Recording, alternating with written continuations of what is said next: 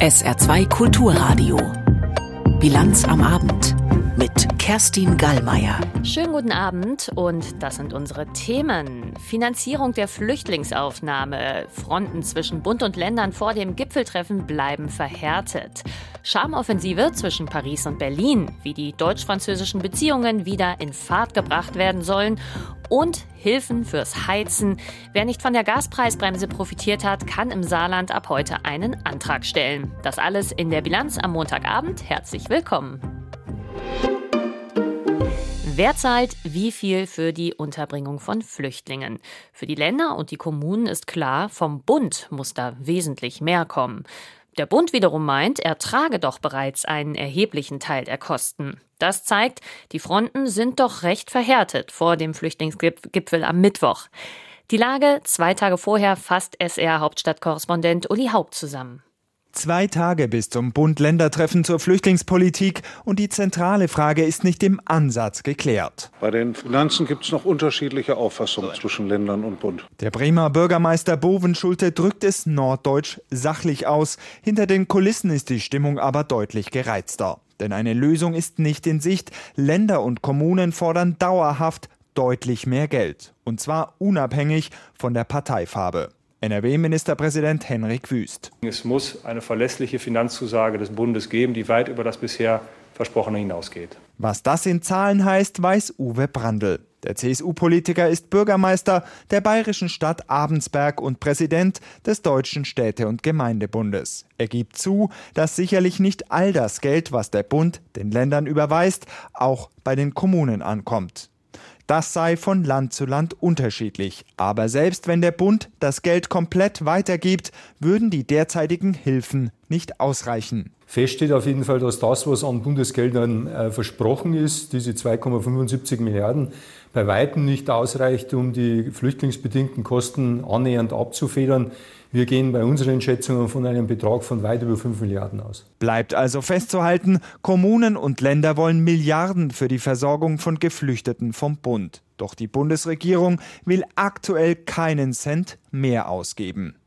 Und damit weiter zu den Regierungsparteien im Bund. Grünen-Chefin Lang will die Kommunen unterstützen. Und da erwarte ich jetzt auch von Bund und Länder, dass gemeinsam Unterstützung für diese mobilisiert wird, dass man gemeinsame Lösungen findet.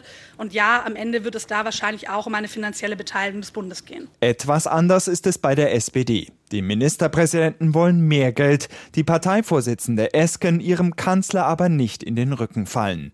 Sie vermeidet eine konkrete Antwort, argumentiert mit der Schuldenbremse. Wir stehen in der Verpflichtung, zur Einhaltung der Schuldenbremse und wollen äh, deswegen auch einen schuldenbremsenkonformen Haushalt für 2024 aufstellen. Bleibt die FDP. Generalsekretär Gierserei findet es richtig, den Kommunen nicht mehr Geld zu geben. Geld löst in dieser Situation kein einziges Problem. Statt den Kommunen finanziell zu helfen, will er migrationspolitische Herausforderungen auf europäischer Ebene lösen und kritisiert den eigenen Koalitionspartner mehrfach scharf. Die Grünen haben natürlich ein Problem mit der Zeitenwende in der Migrationspolitik. Die Grünen wollen diese Veränderungen nicht. Nochmal zusammengefasst, alle Ministerpräsidenten und die Kommunen wollen unabhängig von der Parteifarbe mehr Geld für die Flüchtlingsunterbringung. Die Bundesregierung will das nicht. Die Grünen unterstützen die Länder, die SPD halbherzig die harte Haltung der Bundesregierung, die FDP ist völlig auf Kurs Bundesregierung und geht den eigenen Koalitionspartner an. Zwei Tage vor dem Flüchtlingsgipfel ist Streit, wohin man sieht. Ja, zwei Tage vor dem Flüchtlingsgipfel in Berlin mit den Länderchefinnen und Chefs und Bundeskanzler Scholz ist auch im saarländischen Landtag die Hoffnung nicht groß, dass man eine zufriedenstellende Lösung finden wird. Mehr von SR-Politikreporter Florian Mayer.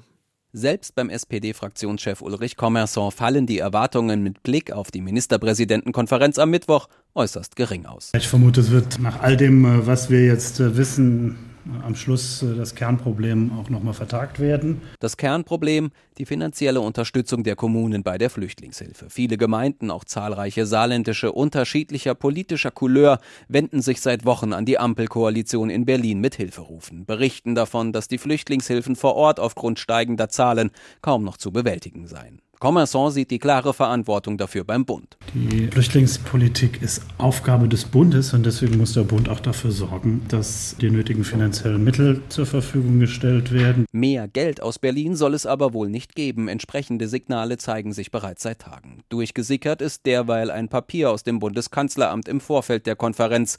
Laut Bild-Zeitung sind darin vor allem verschärfte Abschieberegelungen vorgesehen. Bessere Verteilungsmechanismen geflüchteter Menschen innerhalb der EU und schnellere Abschiebeverfahren begrüßt auch Commerson. Aber wir müssen auch äh, uns vergegenwärtigen, den Löwenanteil der Geflüchteten in Deutschland zurzeit haben diejenigen, die vor dem Krieg in der Ukraine geflüchtet sind. Und da will ja wohl niemand ernsthaft sagen, dass wir die wieder zurückschicken können. Für politisch Verfolgte gelte das Asylrecht und es gelte auch die Genfer Flüchtlingskonvention, so Commerson. Naturgemäß verspricht sich auch die Opposition wenig bis gar nichts von dem Treffen. Das Treffen komme ohnehin viel zu spät, sagt der CDU-Fraktionsvorsitzende Stefan Toscani. Und die Kommunen, um die es ja eigentlich geht, die Städte und Gemeinden, die drängen, die ächzen unter den Lasten, die sitzen nicht mit am Tisch. Das ist ein klarer Strukturfehler dieses Gipfels. Auch die verschärften Abschieberegelungen sind für die CDU-Fraktion noch zu wenig. Das Thema, wie wollen wir denn verhindern, dass illegale Migration in unser Land kommt, dazu liest und hört man relativ wenig. Deutschland und auch das Saarland haben, so Toscani, überproportional viel geleistet. Deshalb müssten die Hilferufe aus den Kommunen nun umso ernster genommen werden. Das erkenne er innerhalb der Landesregierung allerdings nicht. Den ernsthaften Willen, die Migrationspolitik in Deutschland generell zu verändern, sieht AfD-Fraktionschef Josef Dörr grundsätzlich nicht. Der Gipfel, der findet statt, weil halt eben jetzt auch an der Basis, sprich Bürgermeister und Landräte, wird also jetzt stark kritisiert. Und da kann man nicht umhin, sich mal zu treffen, um dann wieder irgendwelche Beschlüsse zu fassen, aber wird nichts bei rauskommen. Egal, worauf sich Bund und Länder am Mittwoch einigen würden, es werde nicht ausreichen, sagte Dörr. Somit herrscht, wenn auch nicht auf den ersten Blick, zumindest in einer Sache zwischen Oppositionsfraktionen und der Regierungsfraktion im saarländischen Landtag Einigkeit. Ein großer Wurf wird der Mittwoch vermutlich nicht. Florian Mayer berichtete. Olaf und Emmanuel. Bei diesen beiden hat es bislang ja nicht so geflutscht. Die deutsch-französischen Beziehungen waren zuletzt eher kompliqué. Jetzt aber im Jubiläumsjahr des deutsch-französischen Freundschaftsvertrags will man den Motor nochmal in Fahrt bringen. Unter anderem mit einem dreitägigen Staatsbesuch von Emmanuel Macron in Deutschland. Der letzte französische Staatspräsident, der mit so viel Pomp empfangen wurde, war Jacques Chirac. Mehr von Georg Schwarte. Es ist der erste Staatsbesuch eines französischen Präsidenten seit 23 Jahren. Ausdruck der, so heißt es aus dem Bundespräsidialamt, einzigartigen Beziehung zwischen den beiden Staaten, den Bürgerinnen und Bürgern und der deutschen und französischen Jugend. Präsident Macron wird auf Einladung von Bundespräsident Steinmeier vom 2. bis 4. Juli in Deutschland sein, mehrere Orte und Bundesländer besuchen. Der Staatsbesuch markiere, so heißt es weiter, den Beginn eines neuen Kapitels in der jahrzehntelangen Freundschaft beider Länder. Die Bundesregierung hat außerdem bestätigt, dass in der zweiten Jahreshälfte erstmals eine gemeinsame Klausur der deutschen und französischen Kabinette in Deutschland geplant sei. Es soll der Auftakt für regelmäßige informelle Treffen der beiden Regierungen sein, so Regierungssprecher Hebestreit. Das soll ein regelmäßiges Format werden, in dem man sich auch abseits äh, zu großer Formalia miteinander unterhält und äh, Referenten einlädt, äh, sich zu speziellen Themen zusammensetzt, um da den Mehrwert, den so etwas bringen kann, ähm, auch zu heben. Zum morgigen Europatag reist außerdem die deutsche Außenministerin Baerbock nach Paris und trifft sich dort am Abend mit dem französischen Staatspräsidenten Macron. Das protokollarisch eher ungewöhnliche Treffen zwischen einer deutschen Außenministerin und dem französischen Präsidenten bezeichnete das Auswärtige Amt als so wörtlich Ausdruck einer besonderen Wertschätzung zwischen den beiden Ländern einen extra Feiertag. Den hatte das britische Königshaus dem Volk heute spendiert, zwei Tage nach der Krönung von Charles III. und Camilla. Allerdings mit einem Auftrag. Die freie Zeit sollte doch bitte für gemeinnützige Arbeit genutzt werden. Thronfolger Prinz William, seine Frau Kate und ihre drei Kinder besuchten dann auch einen Pfadfinderverein westlich von London und halfen tatkräftig bei der Renovierung des Vereinsgeländes. Das Königspaar selbst legte eine Pause ein. Mit dem heutigen Tag geht das Krönungswochenende in Großbritannien zu Ende. Gestern Abend gab es noch ein Krönungskonzert mit vielen Megastars vor Windsor Castle. Unser London-Korrespondent Christoph Brössel fasst die Ereignisse der letzten Tage zusammen.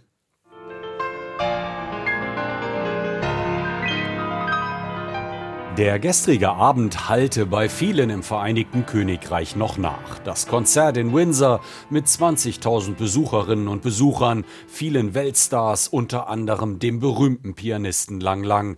In der BBC schwärmte der Musiker von der tollen Atmosphäre. It was incredible to perform on that stage and especially to feel the castle. And of course, I mean, it was a it was a great honor. Für ihn sei es eine große Ehre gewesen, dort zu spielen.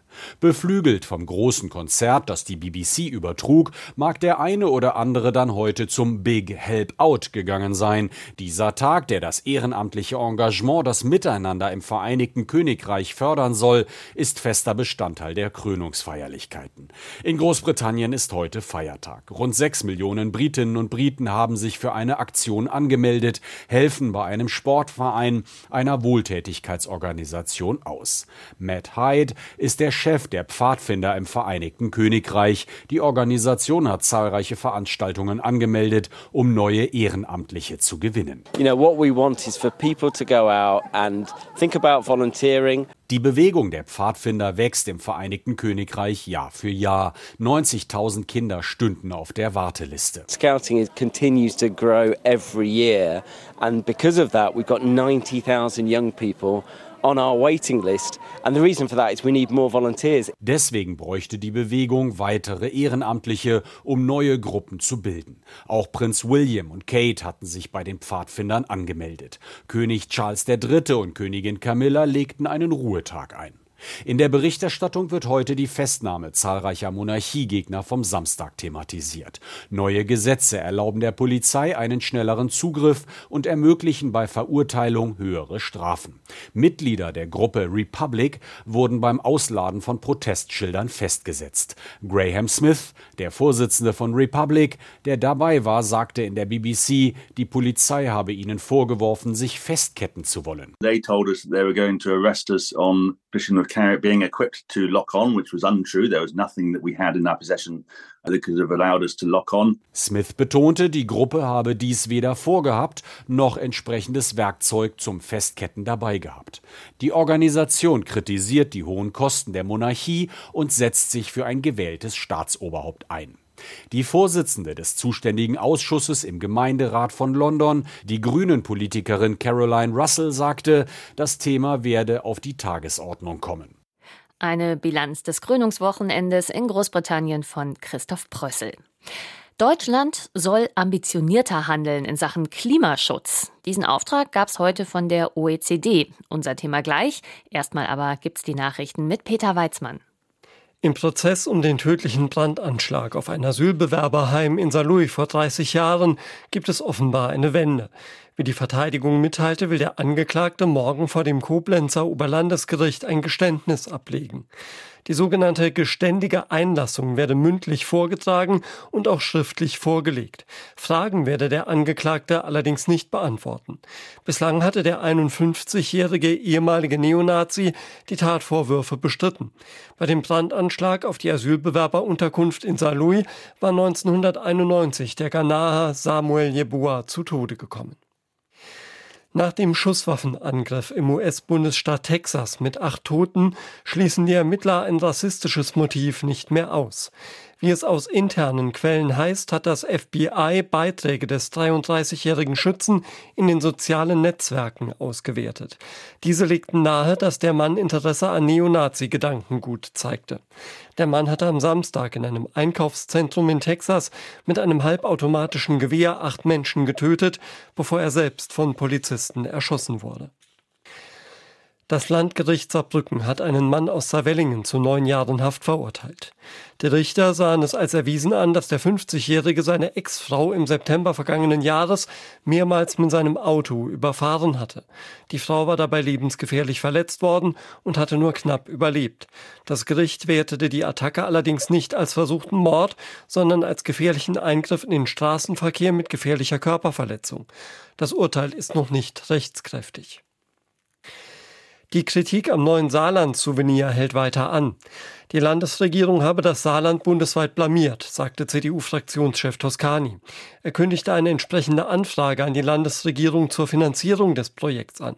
Geklärt werden soll, ob die Gelder aus dem Corona-Sondervermögen für das Savenier überhaupt verwendet werden durften. SPD-Fraktionschef Commerson betonte, das Corona-Sondervermögen sei sehr wohl für die Tourismusförderung gedacht gewesen.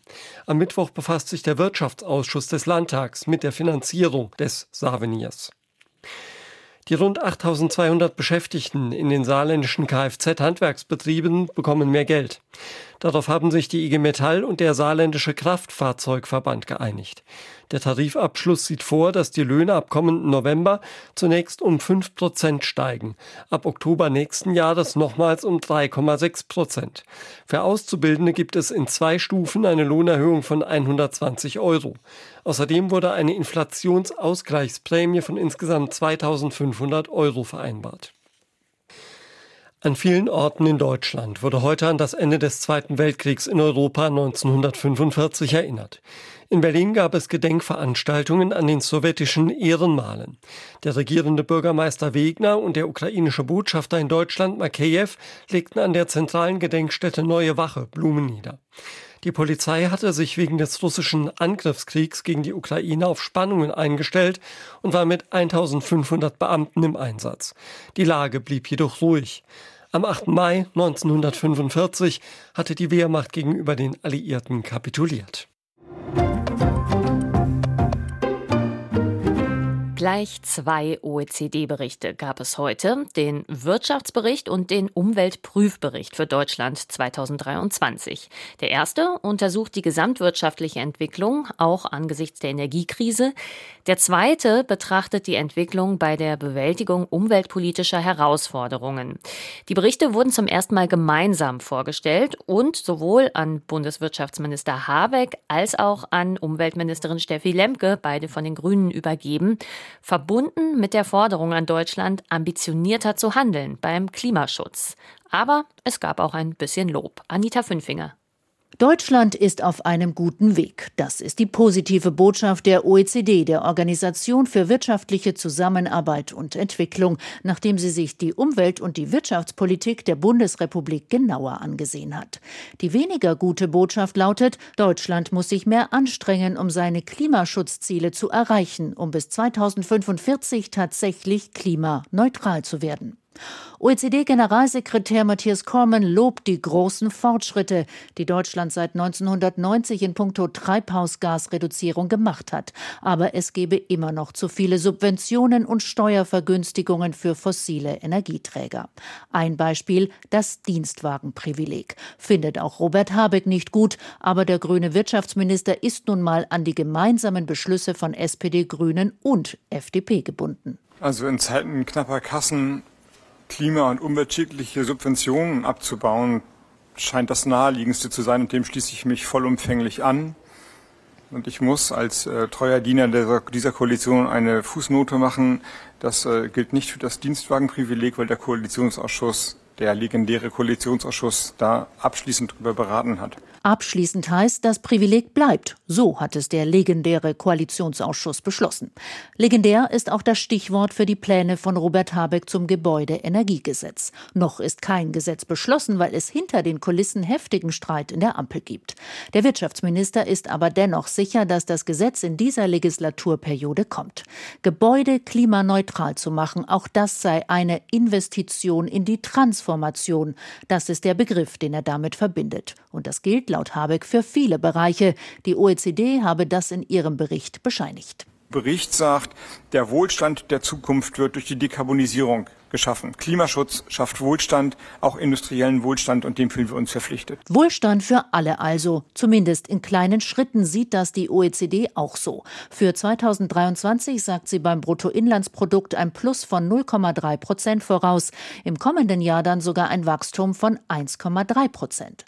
Nach Krisenzeiten also eine Konjunkturerholung. Nur wird dieser Wohlstand wohl anders aussehen. Transformation in der Umweltpolitik bedeutet für Umweltministerin Steffi Lemke nämlich nicht nur Schutz vor Dürren und Starkregen, sondern auch eine Transformation der Gewohnheiten auf dem Acker und auf dem Teller. Ich glaube, dass sämtliche Initiativen, die der Bundesagrarminister in erster Linie unternimmt, um die Frage von Ernährung, die in erster Linie auf äh, pflanzlicher Ernährung basiert, voranzutreiben und auf ökologischer Ernährung voranzutreiben, ein wirklich relevanter Beitrag diesbezüglich ist. Natur- und Ressourcenschutz gehören für Steffi Lemke zusammen. Sie sieht ihre Linie im OECD-Bericht bestätigt. Mit dem Klimaanpassungsgesetz sei die Bundesregierung auf dem richtigen Weg. So die grüne Ministerin.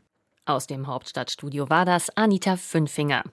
Ja, Krisenzeiten machen vieles teurer. Gas, Öl oder auch Brennholz.